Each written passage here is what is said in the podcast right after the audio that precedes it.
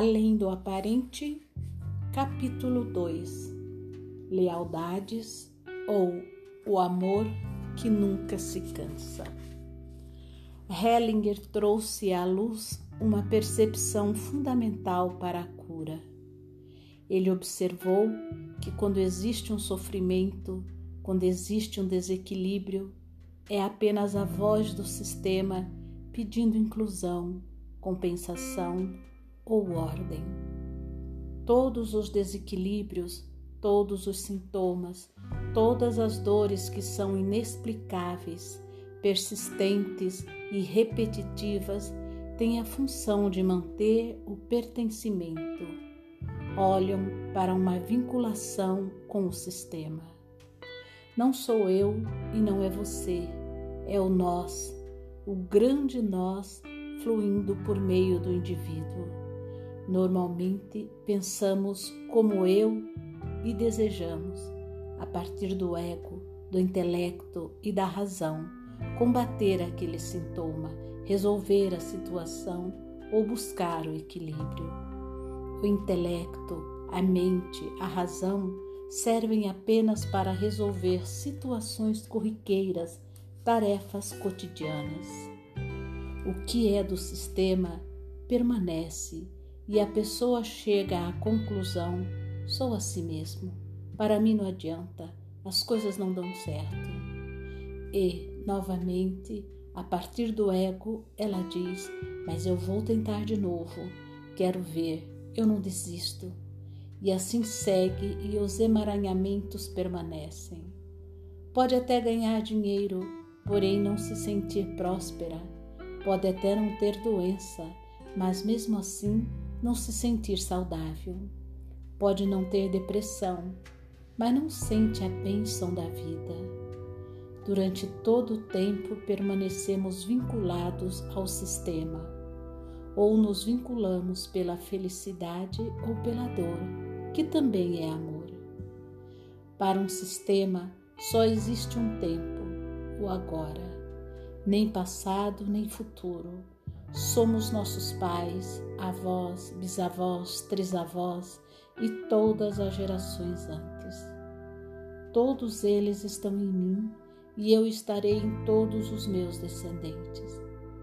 A dor de um indivíduo reflete a dor de todos, e a cura de um indivíduo contribuirá para a cura de todos.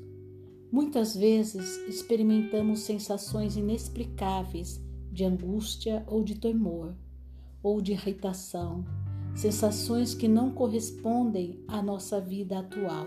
Porém, ela está ali, sendo quase possível segurar, fotografar, medir, pesar, tão real se apresenta. E quando perguntamos a quem isso pertence, talvez imediatamente surja a imagem de um homem ou de uma mulher dentro de nós, ou até mesmo de um povo.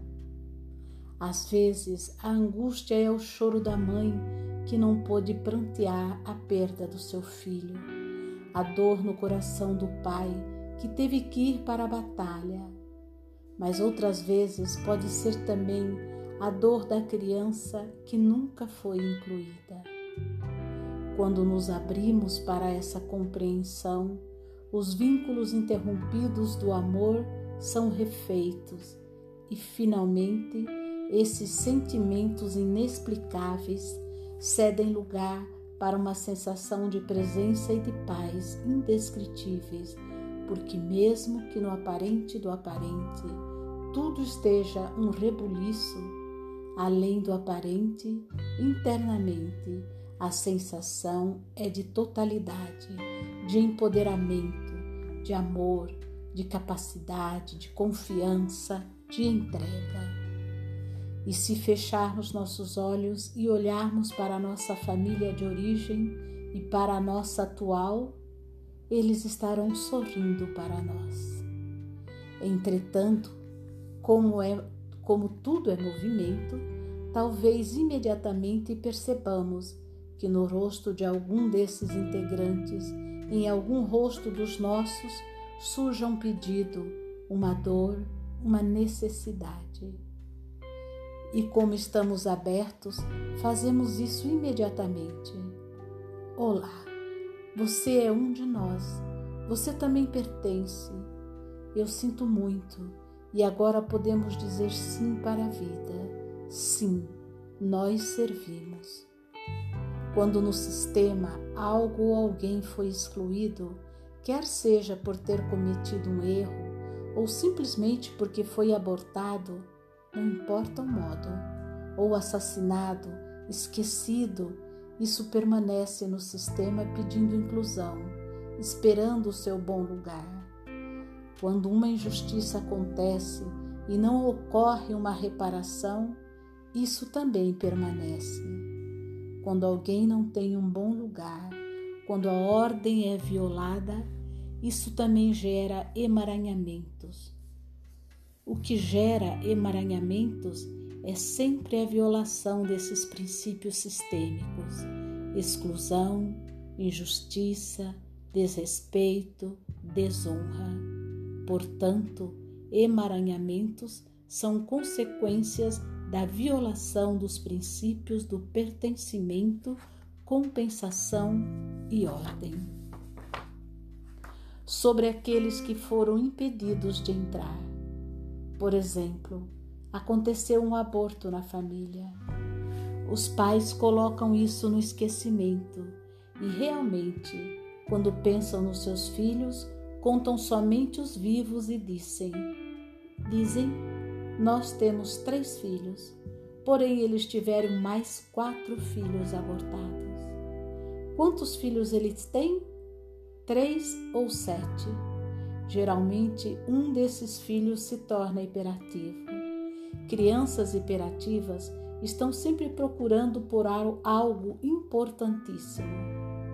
Quando algo vital precisa ser encontrado, reconhecido, ter ou encontrar o seu lugar, temos muita pressa. Temos toda a pressa do mundo e nada mais importa tanto do que encontrar o que se está a procurar. Lembra-se de quando você esqueceu onde colocou a chave do carro? Ou não sabe onde foi parar aquele documento importante? Você conseguia se concentrar em outra coisa? Conseguia ficar sentado, parado, esperando? Além do aparente, a criança, por meio da velocidade, dos movimentos rápidos, está procurando seus irmãos, na maioria das vezes, ou os irmãos de algum antepassado. Deste ponto de vista, não existe pessoa desatenta, existe apenas a atenção sendo dedicada ao que é essencial para que seu sistema se equilibre.